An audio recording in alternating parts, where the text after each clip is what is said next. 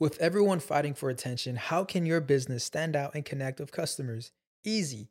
Get Constant Contact. Constant Contact's award winning marketing platform has helped millions of small businesses stand out, stay top of mind, and see big results fast. Constant Contact makes it easy to promote your business with powerful tools like email and SMS marketing, social media posting, and even events management.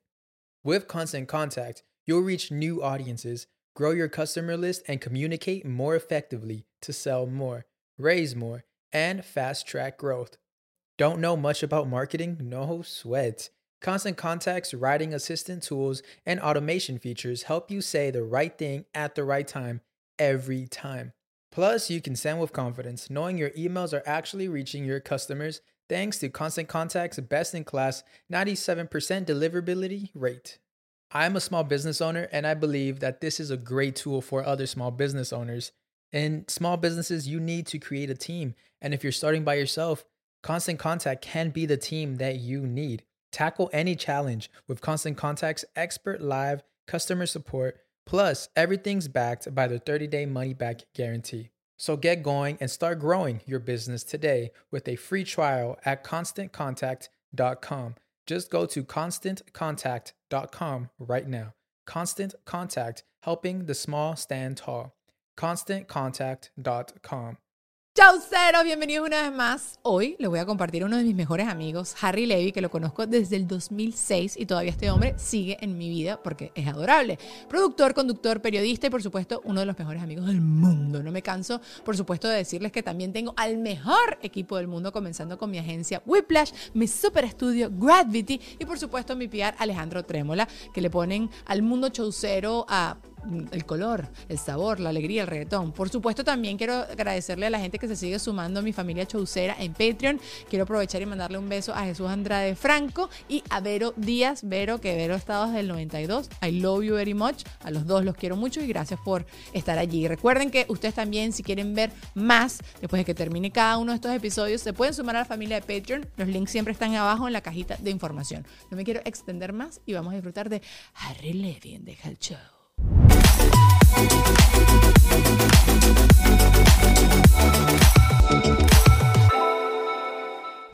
Patroncitos. Harry, tú sí sabes que grabamos primero para Patreon. Esto es completamente en vivo, solo para ellos. Totalmente. Ya lo sabes. Me acabo de enterar ahora.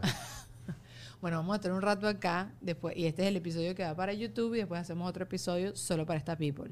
Y hay gente que a veces está trabajando y se conecta y que eh, y se va. Me encanta. Y ya está. Pero bueno, vamos a, a arrancar. ¿Cómo estás? Bien, que vivan los patrones. Eh, ¿Por qué los patrones Porque somos es los para patrones? Patreon. Ah, pensé que los patrones de los Patreon, jefes. Patreon. Patreones. Patreon. En verdad debe ser de ahí que viene ese nombre. Es el primero Los jefes jefes. Los jefes de jefes. Es el primer OnlyFans. Claro, porque en Patreon no sé qué tanto Claro, pagas por un contenido ex- exclusivo. exclusivo. Solo que no creo que Como es, ¿tú te acuerdas cuando se puso demasiado en tendencia la gente que sí, eh, cuando me entero cuánto gana la gente por OnlyFans, y decía, eh, ¿sabes? Así como pelando. No, la- y la temporada esa como de los flashing de, de Spring Break. Ajá, ajá, ajá. Bueno, pero esa gente regalaba un poco su talento. Porque, exacto. Ahorita ya uno no puede a New Orleans a pelar nada. Pues te sacan un celular y te acaban la carrera. Y que, que pagando con collares, ¿qué es eso? Que paguen. Yo el otro día hablé con quién fue, con la Nadia María, de lo que nosotros habíamos hablado en la cena de, de que te daban las carteras que eran réplica. Y este, este, Nadia María indignada, ¿sabes? Que los sugar daddy le daban a las... A las Es que hasta los sugar están en crisis. Están en y crisis. están ahorrando Estamos- también. Está mamando y loco. estamos y apoyando la industria de Oriente. Oriente, exactamente. Ay, no, pero no, pero- sí, pero sí, sí, sí es así. Yo, eh, estaba, yo estaba pensando justo todo el tema así como que, que cuáles, cuáles son estas cosas que se romantizan y creo que el tema del- de tener un sugar daddy, tener una sugar baby, todo eso está como romantizado, como que todo el mundo piensa en nada más la parte bonita y nadie piensa la parte horrible. Yo creo que quien empezó a mostrar un poco la, rea- la realidad fue incluso Instagram, porque a veces Es como, no, tú tan ponía rosa. como, no, ponía como dos fotos, ¿no? La foto bella del barco, el yate, la champaña, y después ponía El viejo. la otra cara de los que estaban tomando la foto. Entonces era un grupo de señores barrigones, pecho peludo, traje baño espido, Tanguita. pero bueno, eran los fotógrafos asignados, digamos, para tomar la fotografía. Pero si crees que todo, o sea, ¿crees que todavía eso lo siguen romantizando o si piensas que No, yo creo que la- no, sé por qué tú dices que está romantizado. A mí me parece que la gente está muy clara que es una transacción es una transacción? ok. y no hay romanticismo, porque incluso No, los pero romanticismo me tienen refiero. varias sugareadas. Claro, pero que la gente piensa que es sugarear. Em- eh, ¿Cómo es? Del verbo sugarear. De sugarear. Yo Como- sugareo. Como que el sprinkle neva Ajá, azúcar. Ajá, el neva azúcar, eso es lo que iba a decir, pero todo lo que se me vino a la cabeza sonaba demasiado cochombroso. Ok. Pero no, me refiero a romantizado como que la gente piensa que es mejor de lo que verdaderamente es, pero tú sí crees que ya está demasiado no, yo claro. creo que la gente sabe en el fondo que es un trabajo duro, que tienes que tragar grueso. no lo sabemos si siempre es grueso. Bueno, que tienes que, sabes, hacer de tripas corazón. Pero sin embargo, creo que a la gente no le importa. Yo tampoco creo. Pero sí creo que las Pero, es por- chamitas... pero- pero no es el romanticismo, es el facilismo. Claro, claro, pero, o sea, como que me, me refiero a eh, eh, como que tienen unas expectativas que al final yo siento que son muy diferentes de la realidad. En estos días fui con mi mamá a cenar el sábado, creo que fue, o el viernes, no me acuerdo ya. El, el miércoles que nos íbamos a ver, pero que no nos vimos, me fue a cenar con mi mamá. Conseguiste un buen plan Otro- para ir. ajá, exacto. otro plan. Y entonces estoy allí con mi mamá comiendo sushi y entra una chama bellísima, te estoy diciendo espectacular, con un señor, como le digo yo, Juan Ernesto, bien parecido. No era un viejo gordo así gigante, pero era un tipo bien parecido. Pero igual era un señor muy mayor. O sea, O un señor no que era su papá. No lo veas contemporáneo y te olió quemado. No, bueno, claro, claro. Cero contemporáneo ah, es demasiado visible, o sea, uno tampoco está es tarado.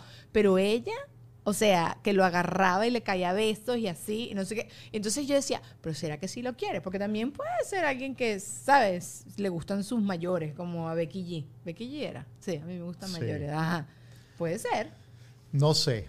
Yo creo que, yo creo que ese, ese es el trabajo. Sí. O sea, parecer que te gusta, hacer que te gusta, actuar como que te gusta. En realidad, mira, o sea, tampoco nos vamos a hacer la vista gorda. Yo creo que a cualquier persona le gusta La comodidad, que el amor, bueno, entre por los ojos, que tengas conexión, que tengas tema de conversación, que tengas amigos en común, que tengas intereses en común. Y yo creo que con tanta diferencia de edad, no quiero generalizar, pero creo que eso se dificulta un poco. O sea, van a hablar de cosas distintas, de repente el tipo, no sé, va a estar pendiente de una obra de teatro, de un museo, o de elegir un vino fru fru, y de repente la chica lo que quiere es, bueno, Durmiendo en la cenar, cenar rico, ir de viaje, tomarse la foto, porque creo que en Claro. realidad trabajan no solamente para el autosustento, sino trabajan por la foto. Y para el futuro, porque uno nunca sabe hasta No te dura este difiero. sugar. ¿Sí? No es para el futuro. Yo creo que esa gente no está pendiente en ahorrar, en invertir, en, en Pero si está armarse de riqueza. Pero mantenerse activa en redes sociales también está como asegurando tu próximo sugar, ¿no? ¿No? Mm, no, No. sé, porque al, al sugar creo que no le gusta agarrar lo que sobró de otro sugar. Es cierto, es verdad. Entonces, ¿la vida de una sugar es limitada? Es limitada. de verdad. De una sugar queda- baby es limitada, claro. O sea, vas creciendo, vas saliendo fotos en redes sociales, te vas promocionando, publicitando y la gente no es tonta, la gente sabe que hay un sugar detrás. Y ojo, eso puede ser un espantador de sugars. ¿Por qué? Porque si tú ves a una sugar baby que tiene cierto nivel, ya tú sabes que tienes que igualar ese nivel o superarlo. Ajá, Entonces la gente saca su cuenta. Y sí, si no dan, y si no da y el si banco, no dan los números, no dan los números. Bestia. No sé, yo, yo sí creo, yo sí siento como que hay gente que, que nada más le ve lo positivo, es, es lo que te decía. O sea, sí, sí creo que le echas una segunda pensada y si te das cuenta, de, no, men, pero tienes que hacer esto y esto. Creo que en esa misma cena estábamos hablando de que las sugar babies a veces no saben que se tienen que quedar calladas y ya está. ¿Sabes? Como que tú no puedes ser una tipa que forma rollo de que porque llegaste ta- o sea, no, calladita ahí, aplaude y silba y mira para el techo. Entonces yo, por ejemplo, y, y he regañado a mi abuela en el pasado que te lo he comentado, y dije que me, que me tenía que haber criado sin escrúpulos. Me hubiese preferido no tener escrúpulos y, la, y mi nonna empieza, eh, eh, eh, eh", uh, se empieza así, pero bueno, los tengo, ¿qué vamos a hacer? los tienes y, Los los- tengo. y- y- y los llevas con orgullo. que eso es lo mejor. Con orgullo llorando. ¡Ah! Bueno, ya- Quisiera, no sé. Ya lo, ya lo sumiste. Ya lo sumé, ya me entregué. No, ya estoy, estoy felizmente casada. y estás Vamos. un poco tarde para buscar sugar. ¿Qué pasa, Harry? Estás ¿Me está diciendo vieja? pasadita de... mañosa y de pasadita carne de años. mañosa te las tengo todas. O sea, yo, yo creo que como Sugar Baby me hubiesen votado el primer día. No vale, tú tienes No, demasiadas opiniones, no, cállate tú- la boca. Exacto, tú no eres la que se va a quedar callada, tú no eres la que va a decir, sí, mi amor, lo que tú digas, mi amor, claro que sí, mi amor. O sea, A ti te hubiese ido bien como, como Sugar Baby. eh, a mí sí. ¿Sí? Yo creo que sí. Lo ¿Por que pasa es que, como dice el dicho, Dios no le da cacho a burro, entonces a mí no me tocó pasar por ahí. Pero ¿por qué, pero ¿por qué consideras que tú sí, yo no?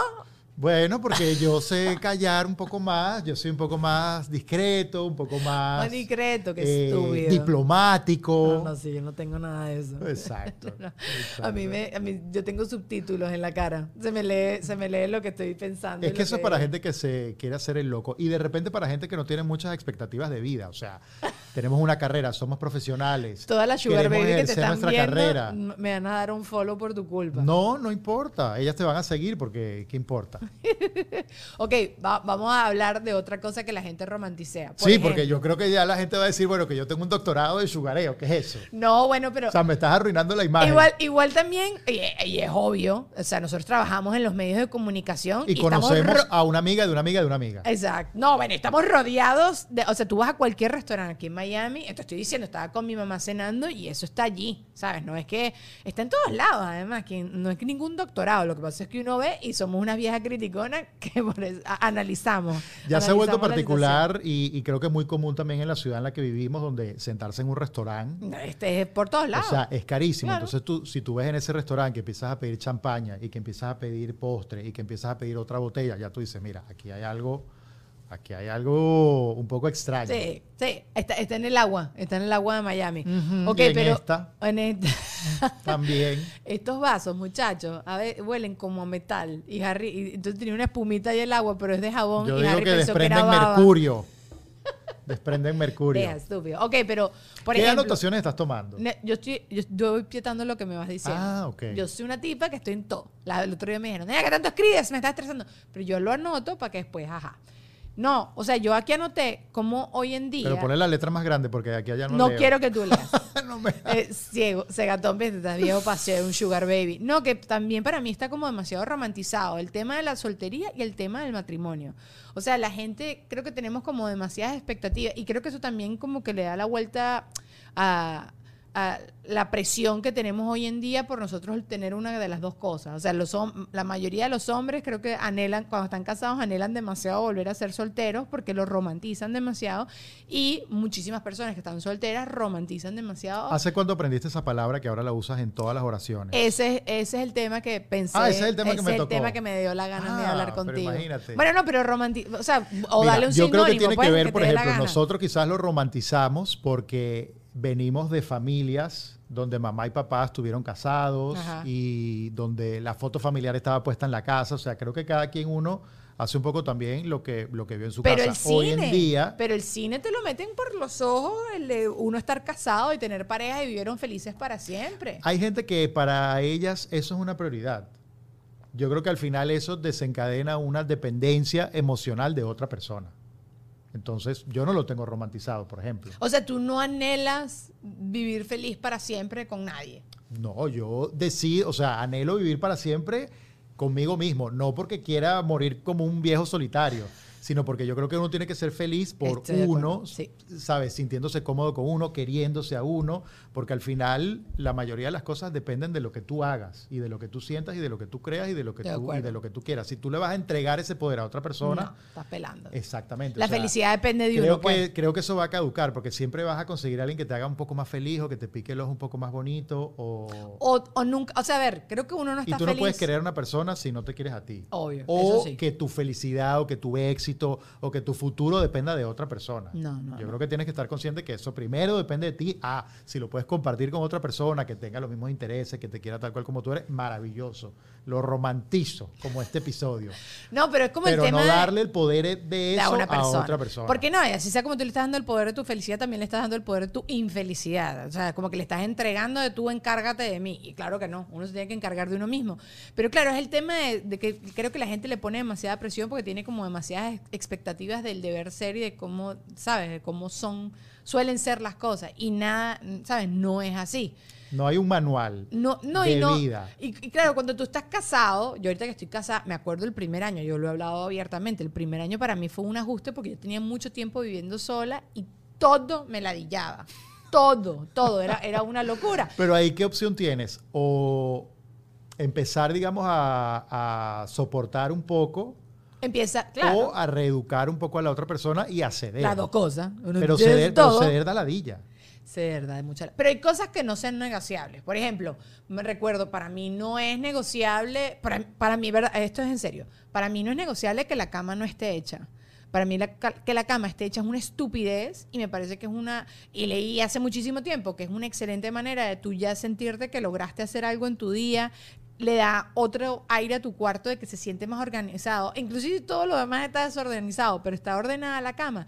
Es como, entonces ya, Juan Ernesto ya también ahorita, él se levanta y una vez estira la, la sábana, que además no cuesta Te nada. voy a dar un dato. Ajá. Yo espero un poco que la cama se ventile. O sea, no la hago inmediatamente. Para que los ácaros y los, los Tengo un spray que tú le echas a la cama Ay, Dios para que la refresque. Claro, yo me voy Dios. quizás al otro extremo, pero es verdad. Yo, además que eh, llegar a tu casa o entrar a tu cuarto y conseguir la cama deshecha es como que ya va, ¿qué pasó aquí? Eh, eh, no sé, te sientes como cochino sucio, como de sábado después de rumbear una borrachera a las 4 de la tarde. Sí, sí, sí, sí, Dejado, o sea. Y, y que conste que siempre he sido así. Y creo que también, obviamente, en mi vida de rica en Venezuela, que podía tener ayuda en la casa, me acuerdo que yo llegaba a la casa y la cama estaba hecha y eso me hacía demasiado. O sea, como que, no sé, sientes como un poquito. de- yo soy muy desordenada, soy bastante desordenada, tú no.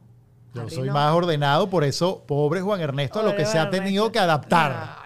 Él ya se entregó, ya hace Pero es verdad, tiempo. ceder, creo que hay que tener un grado de. de- Es las dos cosas. Más que amor, creo que es como madurez, porque a veces, y no sé si esto tumba todo el romanticismo del episodio, pero a veces yo creo que el amor no es suficiente. A veces entra la tolerancia, entra el respeto. El amor, el, además, bueno, ese tipo de amor con el que uno entra en una relación no dura. Eso es lo que te decía de, roman- de, que, de que uno tiene como una idea de cómo es una relación, de cómo es un- la soltería y para es súper alejado. Y es porque, no sé si es que uno está intoxicado por las redes o por las películas o por lo que decías tú hasta de la imagen de tus papás, que eso no es así. O porque es, es hasta una condición del ser humano. Si tienes el pelo liso, lo quieres tener Todo.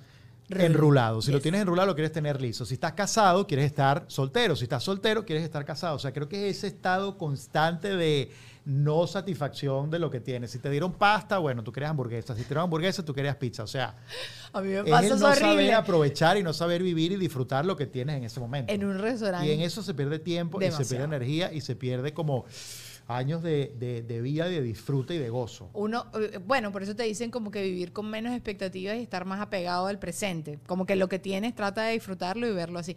Pero cuando estás comenzando una relación o estás... Mira, cuando estás empezando una relación no cuenta porque cuando estás empezando una relación tú quieres ser perfecta o perfecto. Sí, pero te obstinas muy Te vuelves, eso. te vuelves más complaciente, te vuelves más light porque tú quieres dar la sensación de que tú eres la persona cool, de que tú eres la persona open, de que tú eres la persona diferente. Claro que sí, la gente siempre trata de quedar bien. Entiendo, claro, al principio, pero eso no funciona. Claro, es algo que se- no se sostiene. No se sostiene. Bueno, Juan Ernesto dice que yo lo engañé, que, que yo era muy rumbera. Yo digo, gordo, yo no es que era muy rumbera, sino que tú venías y yo hacía un esfuerzo para acompañarte a las cosas que tú querías ir Y acá. hacer un esfuerzo. ¿Ves? Tú estabas entonces queriendo quedar bien porque para ti es un esfuerzo extra humano. Horrible. Eso es amor. Mira, me pasó el, Eso complementa el amor. el viernes era el cumpleaños de Mick Bailey, o sea, su celebración, ya había cumplido años, y me dicen, a las 10 de la noche en tal local.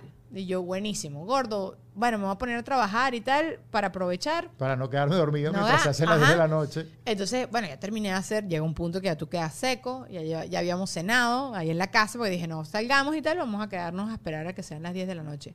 A las 10 de la noche les escribo, miren, avísenme cuando salgan del restaurante para ir. Son las 12 y todavía ya, ya yo estaba así empaquetadita en mi sábana.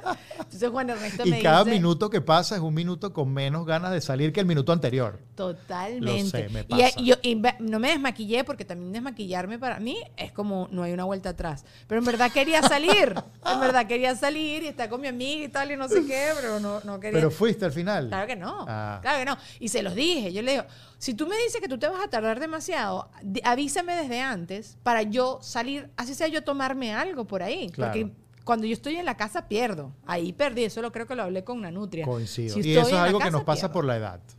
No, a mí me ha pasado toda la vida. Publicidad. Ay, buen gallo. Bueno, Whiplash, más que una agencia, es un equipo de trabajo integral. Mira que eso es demasiado difícil de conseguir hoy en día. Ellos me ayudaron a crear el concepto del podcast, imagen, branding, animaciones. Tú sabes que es tenerlo todo en un solo chat de WhatsApp.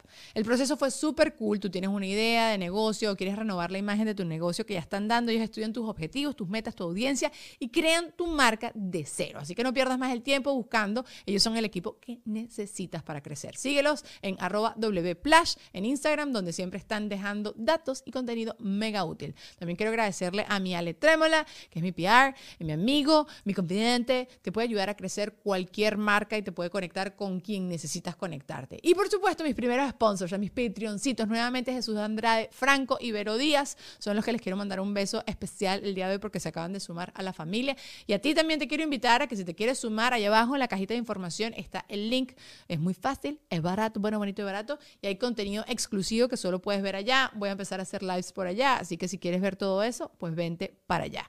Eh, ¿Qué más? Bueno, tienes Early Access a no solo lo que está pasando aquí en Deja el Show, sino también lo que está pasando en mi canal de YouTube. Y también, si tú quieres ser sponsor de mi podcast, allá abajo hay un correo donde, ¿dónde qué? Donde me puedes contactar. Y ya está. Y nos ponemos de acuerdo y hacemos unas cosas maravillosas que no tiene que ser solo publicidad, sino nos inventamos unas cosas divertidas. Pero antes de seguir con el show, quiero que vean esto.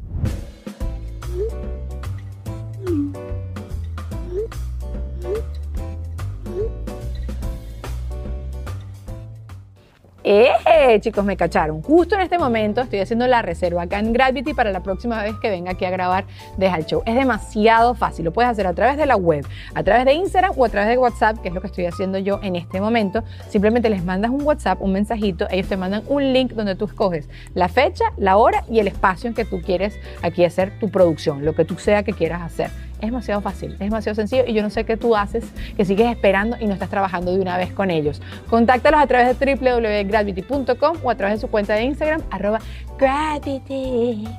Voy a terminar de hacer esto y ustedes sigan con Deja el Show, ¿ok? Déjenme ser. No, no, es que me da flojera. Llega un punto como que... Sí, sí, o sea, ya no...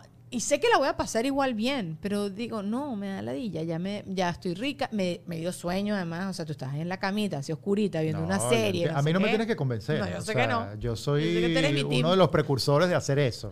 No, no, yo soy de mi team. No, no, no, no, me da mucha Mientras ladilla. todo te agarre, cuando estés todavía en la calle, pero en el momento que pisas tu casa, Perdí. ves el airecito, medio te equivocas prendiendo la tele. No, no, no, no. No, no, no. olvídalo. La mujer, mira, te soltaste el sostén, te quitaste los tacones, te quitaste el maquillaje. La faja. No, la faja. Bueno, la faja yo la uso nada más para ocasiones especiales, pero si me quito la faja, no o, o sea, o me cambio de ropa o no hay vuelta atrás. Yo no me voy a volver a meter en zapatos. Tú estás en droga, claro que no. Ok, a- sexo en la ducha. También la gente habla de eso de como que la, la cosa más espectacular del mundo y aquí estábamos hablando, es demasiado incómodo. Mira, tragas agua. Eh, o sea, chapoteas y ensucias el baño.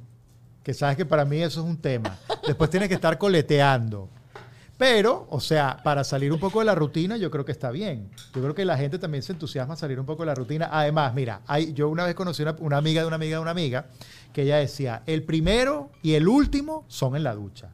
¿Sí? O sea, de, va- de- de una sesión prolongada, el primero y el último tienen que ser la Ah, ducha. o sea, el primero para asegurarte que entras limpiecito a la cosa. Claro, claro, Y el claro. último, bueno, para aprovechar y tú sabes, quitarte todos los, los residuos que te hayan quedado. La maldax. La maldax. Pero yo creo que la ducha, bueno, pueden haber accidentes. Bueno, eso es lo que te digo, mira, pueden haber accidentes. Para, fa- también a nivel, o sea, a nivel de poses es, como limitadas. limitado y es bueno, complicado. depende de qué tan grande sea tu ducha. Hay duchas que caben 3, Sé que 4 iba a y decir 5 personas. Otra cosa que sea tan grande. Yo, ¡Epa! No, no, no, depende del tamaño de la Sí, ducha. sí, sí. Sí, no, no. O sea, como que. eh, eh, o una vez me acuerdo, estábamos hablando con las. Estaba hablando Y con por amiga. ejemplo, si a ti te gusta el agua más caliente que a mí, o Ah, no, a ti te gusta más fría que a mí, eso Siempre va a ser un conflicto. dilema. O sea, todos son- Si ese día no te quieres mojar el pelo, Ajá. Oh, Ah. no, ese día eso no se negocia. eso no pasa ese día. Estás así echado para atrás.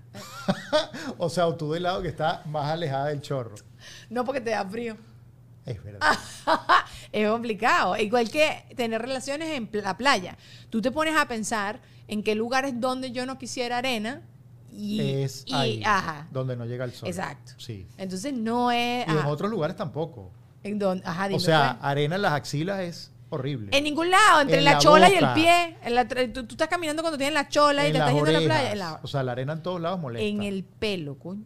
mamá, nosotros las mujeres cuando te revuelca una ola y tienes arena aquí adentro y eso no sale como por un mes. Claro. Porque o por ejemplo, la gente velluda como yo, o sea, te empanizas en arena y tienes que estar dándote con la Scotch Bright en la ducha, o sea, para que se te quite toda la arena. Coach. Claro, después la piel te queda divina, suavecita, porque es playa, con agua de mar, con exfoliación, con todo junto, pero, o Delicioso. sea, es un trabajón. No, no. Ok, y que ahorita en contrario, que son las cosas que la gente pinta que es demasiado dark, que es demasiado chimbo, y que en verdad no lo son tanto. Eh, los numeritos, los grupitos.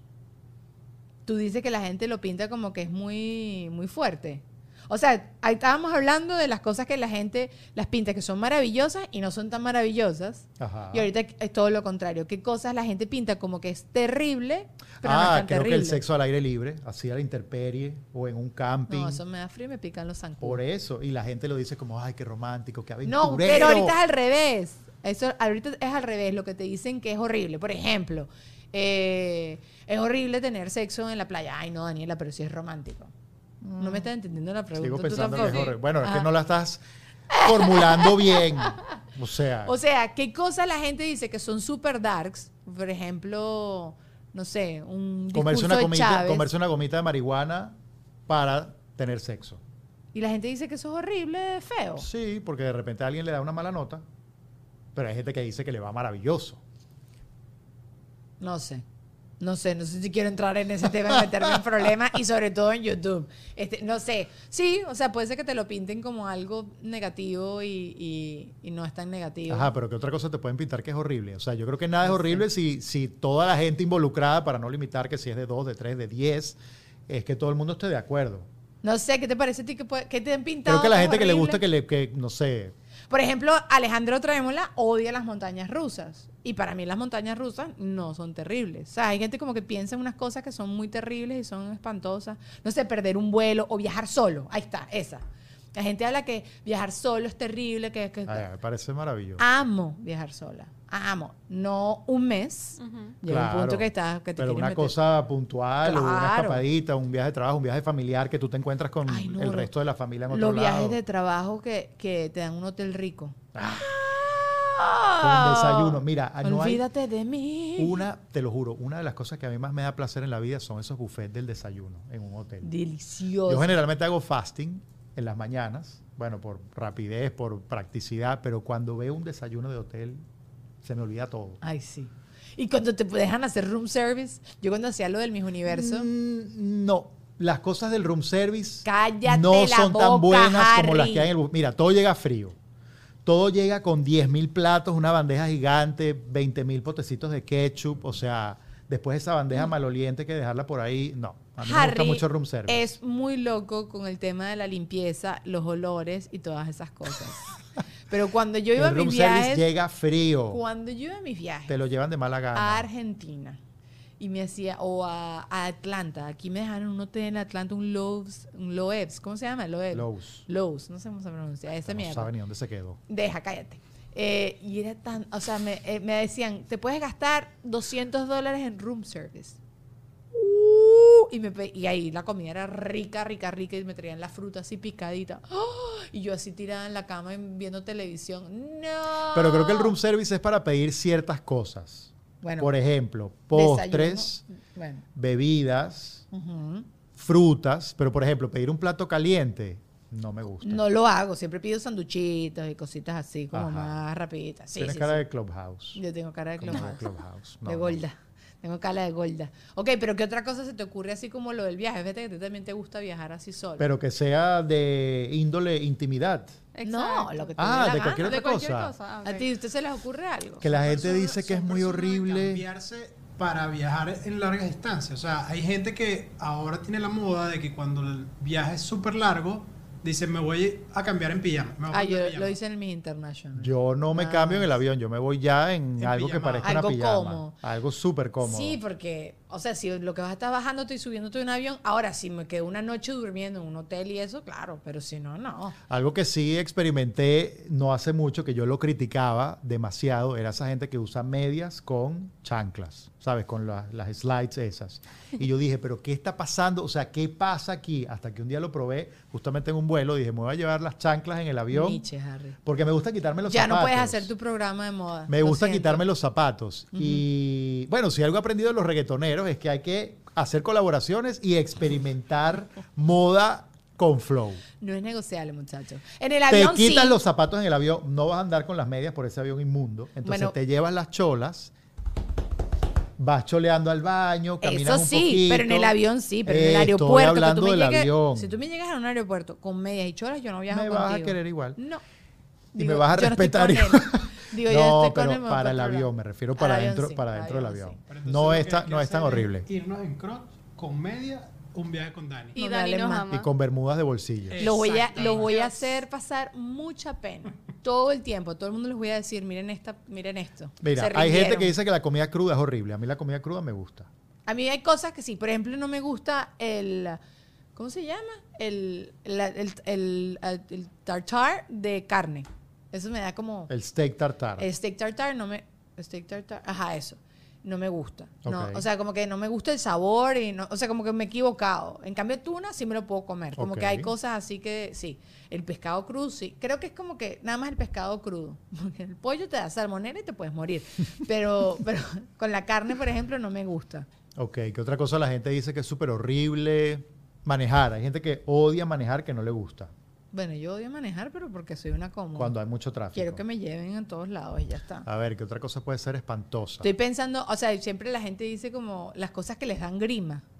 Y el tema de las, las cosas cuando tienen mucha textura de Oh, comida. Comer bichos. No, eso no me, no, o sea, eso no me interesa. No, no, no. Y, y no. Sí, sí, es- sí siento que es asqueroso. No, me imagino como una, una. Siempre me imagino una pata de una cucaracha que se me mete en medio de no. los Yo en dientes. eso tampoco no me, no me anoto. No me hace falta. Ni caballito de mar, ni escorpión, No, no, no. ni... No, no, no. Mm. Si ya los animales convencionales cada vez también me gustan menos, menos quiero hacer eso. Ok, la comida vegana. Por ejemplo, Ajá. una hamburguesa vegana. Hay Ajá. gente que dice que es la cosa más horrible y asquerosa del mundo. A mí me gusta la carne vegana. A mí también. Yo, bueno, de hecho, soy fan de la carne vegana. No soy fan del tofu. A ver, no lo he comido rico, la verdad. Quizás no he dado con una cocina rica. Pero las carnes veganas me parece que están chéveres. Lo que pasa es que después le ves los la, la tabla de los ingredientes y es peor que una carne de verdad, verdad. O sea, igualito está llena de químicos y no te está alimentando. Entonces, no, todavía no están a ese punto, pero a mí no me, no me desagrada. De verdad que yo no soy muy asqueada. O sea, esa gente que ve a los otras, las otras personas vomitar o algo así, entonces les da también gagging reflex, pues que les dan ganas de ¿A ti vomitar. A mí eso no me da. O sea, un cambiar un pañal. O sea, si huele muy fo, lo respiro, ¿sabes? Tapo la nariz y ya está. O sea, bueno, porque te da, te da enternecimiento de ese pobre bebé que no lo puede hacer por sus propios medios. Pero si te toca en otras circunstancias, O sea, un adulto sí puede ser que me da más fúchile.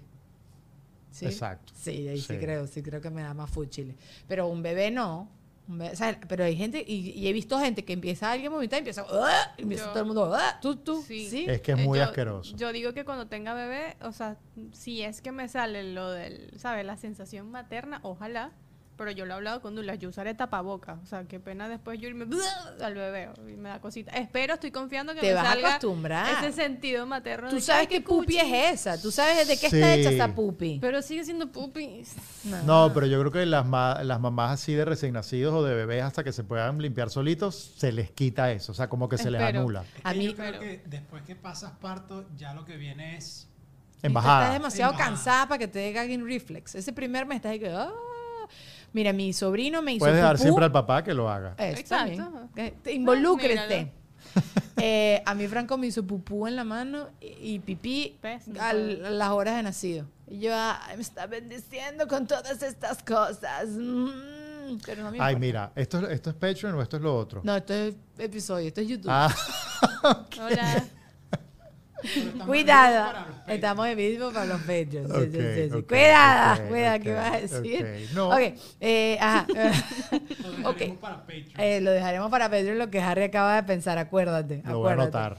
¿Qué cosas, ¿Qué cosas no son para nada como lo pintan? Bueno, tú y yo siempre hablamos de esto en, en Instagram, que Harry y yo, desde que, eh, antes de que existieran las redes, tú y yo teníamos nuestro lema de vamos, fotico, fotico y nos vamos, de toda la vida. O sea, te estoy hablando... Y nunca lo Twitter, patentamos. nunca lo patentamos. Y hoy en día, muchísima gente hace eso solo para las redes sociales.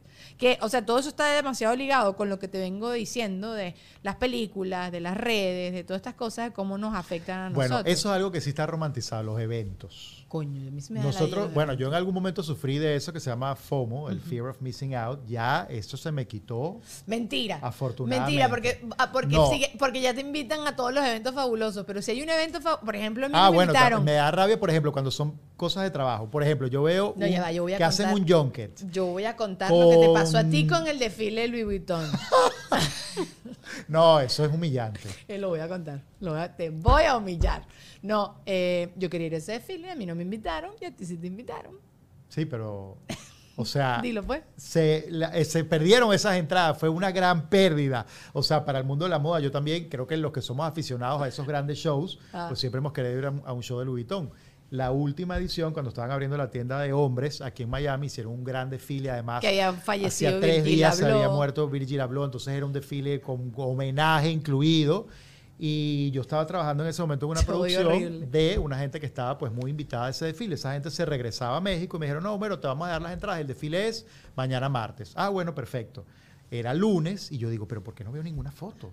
¿Pero por qué? ¿Pero qué pasa con la gente en las redes que no está encendida con el desfile? ¿Será que les quitaron a la...? Bueno, se me prendió, se me ocurrió de todo. ¿Será que la gente le quitaron el teléfono, le dijeron que no podían promocionar nada? que Bueno, total que yo me fui. El desfile no fue el lunes, el desfile fue el martes. Y yo dejé pasar. O sea, se per- hubo tres personas que no fueron. Probablemente el que estaba sentado al lado de Kim, el que estaba sentado al lado de Ricky y el que estaba sentado al lado de... ¿Quién más? No sé. No, tú. No sé. Faltaste tú. De algún otro famoso que fue. De esta niña Camila Coelho. Ajá, exacto. Sí, fue lamentable. Entonces, claro, ves una cosa así y sí te provoca ir. Eso sí me, eso sí me pica, pero hay, los eventos que vamos nosotros ya sabemos cómo es el guaguancó y sabemos que todo es mentira y que en las redes se ve todo más espectacular. Porque la que gente cree que, que la, no sé, que la vida de la televisión es fabulosa y que todo el mundo que trabaja en televisión es archimillonario y tiene plata para tirar para el techo. Se trabaja bastante, es un compromiso, es un compromiso heavy. Hay horas de, hay horas de producción, horas de, de- de muchas cosas que la gente no ve. Pero creo que toda esa fantasía, no, no por llamarlo culpa, pero esa responsabilidad se la podemos echar a las redes.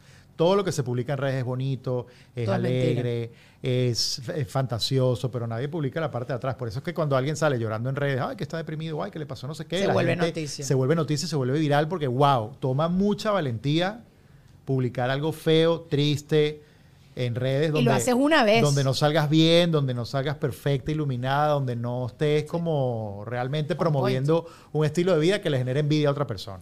Tú sabes que eh, siempre lo hablo, pues, como que cuántas fotos te tomas tú antes de montar la foto que tú te quieres montar. One que- shot, yo soy one shot. Sí, sí. One sí, shot. Sí, sí, sí, sí. Muéstrame el teléfono, pues. Ah, Dale, toma, dale, toma, pero solo la carpeta que dice One shot. one shot. No, que sí, en estos días Lele ha compartido fotos de ella con su celulitis, todas esas cosas.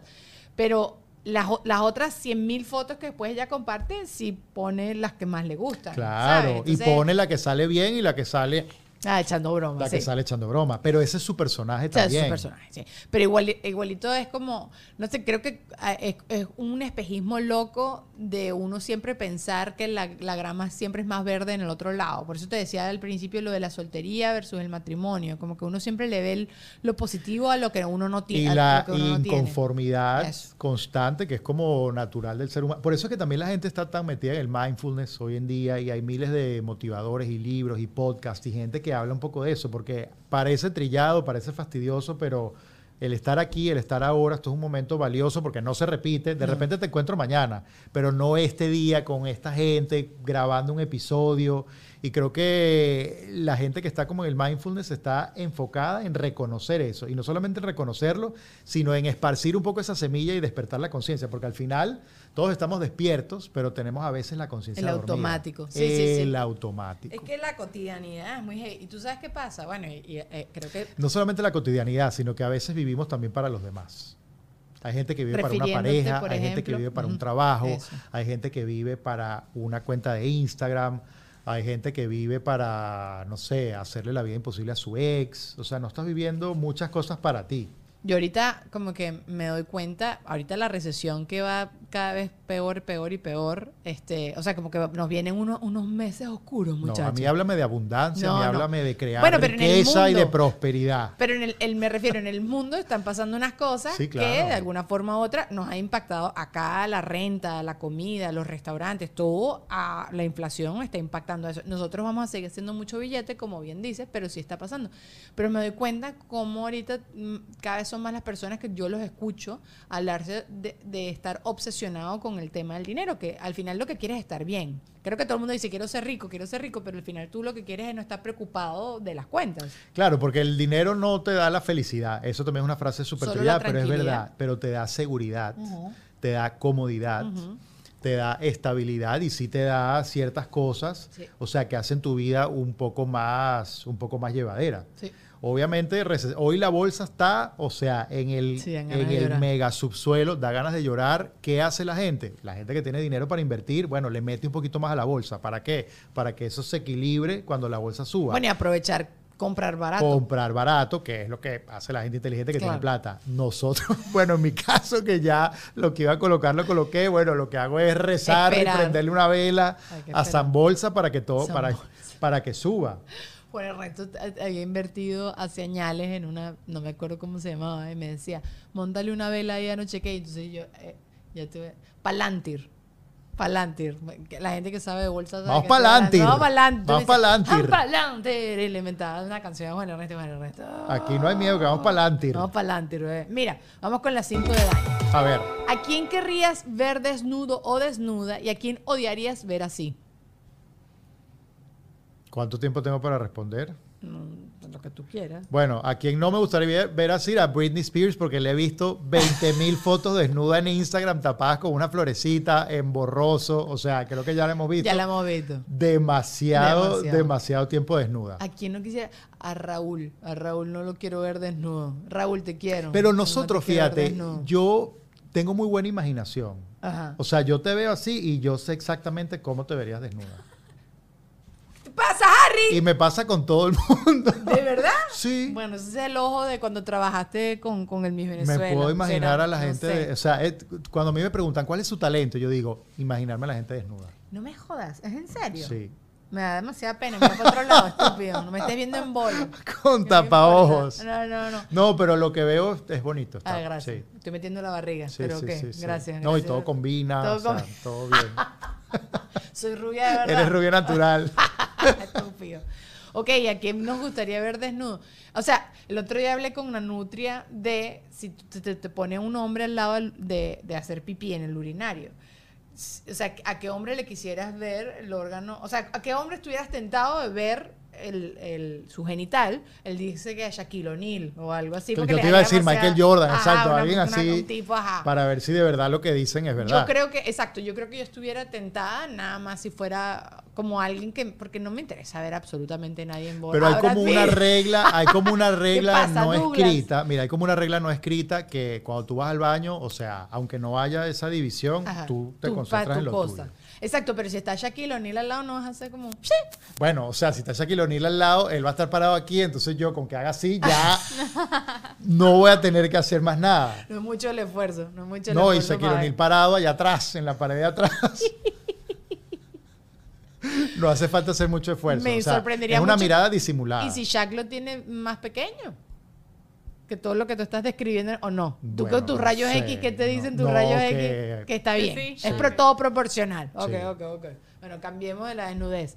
¿Qué es lo que te pone más nervioso? No, ¿por qué? La desnudez es Bueno, leemos cool. otra desnudez. Entonces, ah, ¿qué mujer nos Está- gustaría ver en sub- bola? está subvaluada la desnudez. Es más, uno tiene como mucho. Bueno, yo soy una persona pudorosa. o sea, yo también soy bastante Yo pudorosa. soy bastante pudoroso. Yo, Yo no ando yo no ando sin camisa ni en mi casa. Yo tampoco. Pero, y de hecho, eh, hay mucha gente que va a la playa nudista hasta de Miami. No, no. Yo creo que no iré a la playa nudista. No siento que me sea fácil. Una vez fui a una playa nudista. ¿Para qué? ¿Para ver? No, yo quería saber. Está todo en bolas ahí. Exacto. ¿Y cómo sentiste la arena medio de las nalgas? No, no, no lo hice en la arena, lo hice afuera de la arena y dentro del agua. Dentro del agua es muy free, o sea, es muy liberador, es bastante raro porque uno no está acostumbrado, ¿sabes? Que, que nadando. como que a mí me gusta tener todo en orden. Apretadito, me ajustadito, gusta tener compartido. todo, exacto. Entonces cuando tú sientes que estás un poco fluyendo con la marea, Ajá. Es un poco extraño, pero la verdad es que no, no, no es tan grave. Ahora, si salir, yo sí me puse el traje de baño para salir. No sé, yo no, o sea, no- yo no me siento incómoda a estar en bolas, pero también creo que no es necesario y, y también es como yo guardarme para algo, ¿sabes? Como guardarme para cosas especiales, ¿no? Sí. No sé. Para una ocasión especial. Coño, claro. Sí, ya, ya me vieron todo cuál es la sorpresa. Sorpresa. Ay, no, ya. No, yo quiero que... A ver. Pero entonces, ¿por qué tú crees que la gente en estas redes sociales de buscar pareja, esa es la foto que mandan? No te mandan la foto de la cara, pero te mandan la foto naked.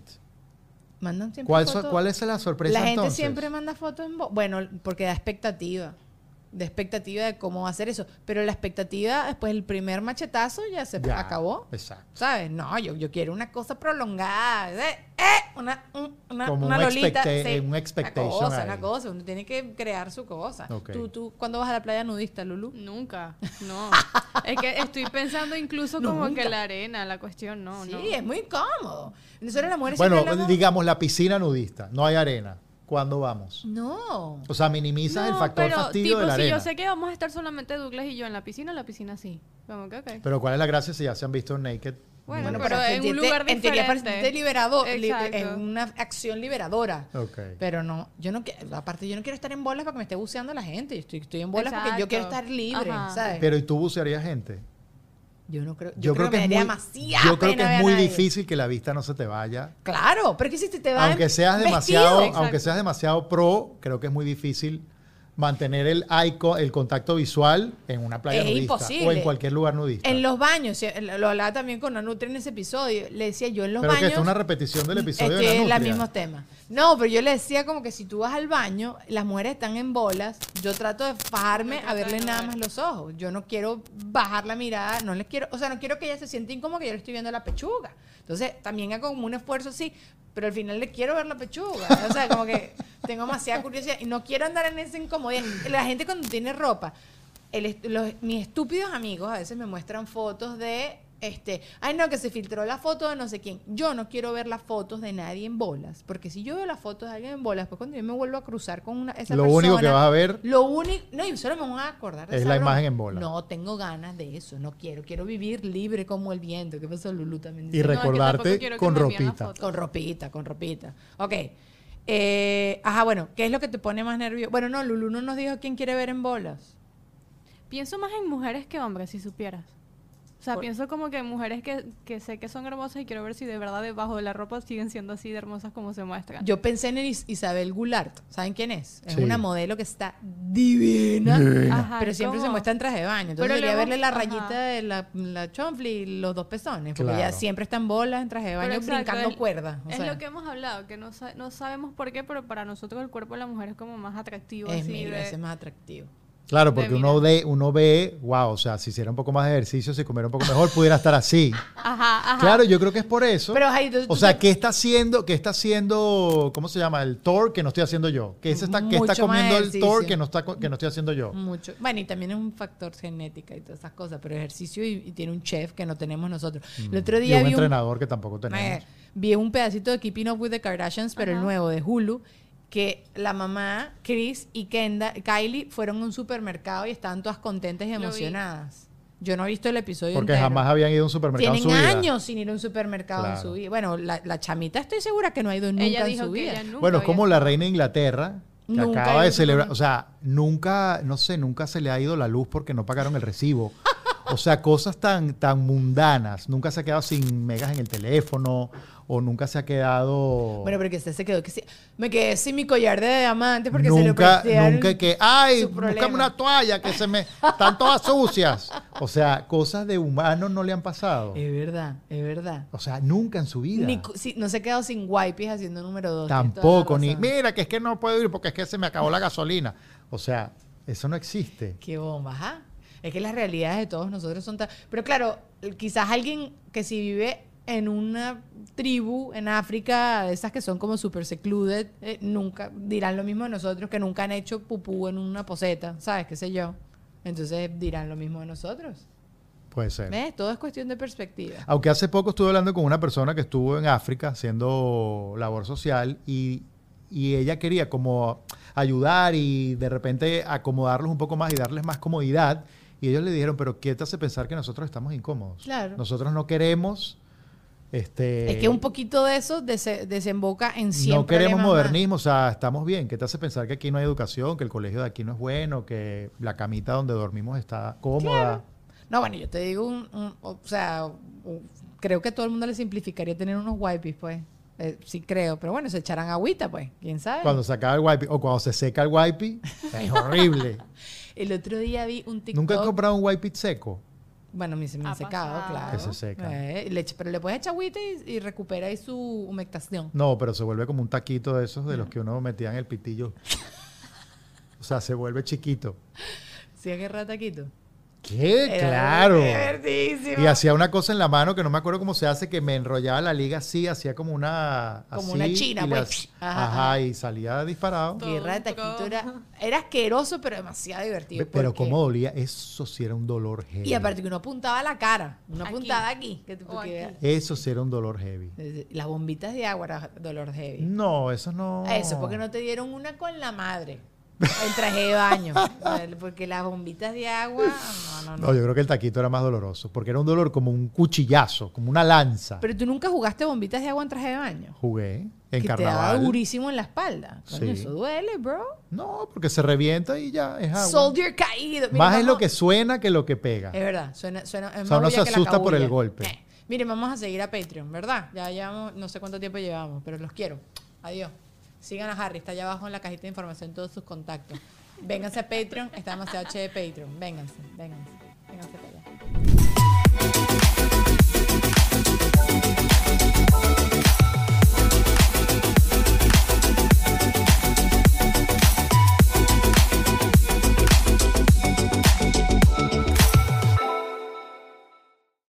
Hola, soy Erika de la Vega y hago un podcast llamado En Defensa Propia, donde converso con mujeres sobre sus procesos de reinvención y transformación y sobre las herramientas que necesitamos para lograrlo. A través de las historias que escucharás en En Defensa Propia, conseguirás la inspiración y la motivación para reconectar con tu poder interior, cambiar tu actitud hacia los cambios y así poder diseñar la vida que quieres vivir. En Defensa Propia. Puedes escuchar En Defensa Propia en todas las plataformas de audio.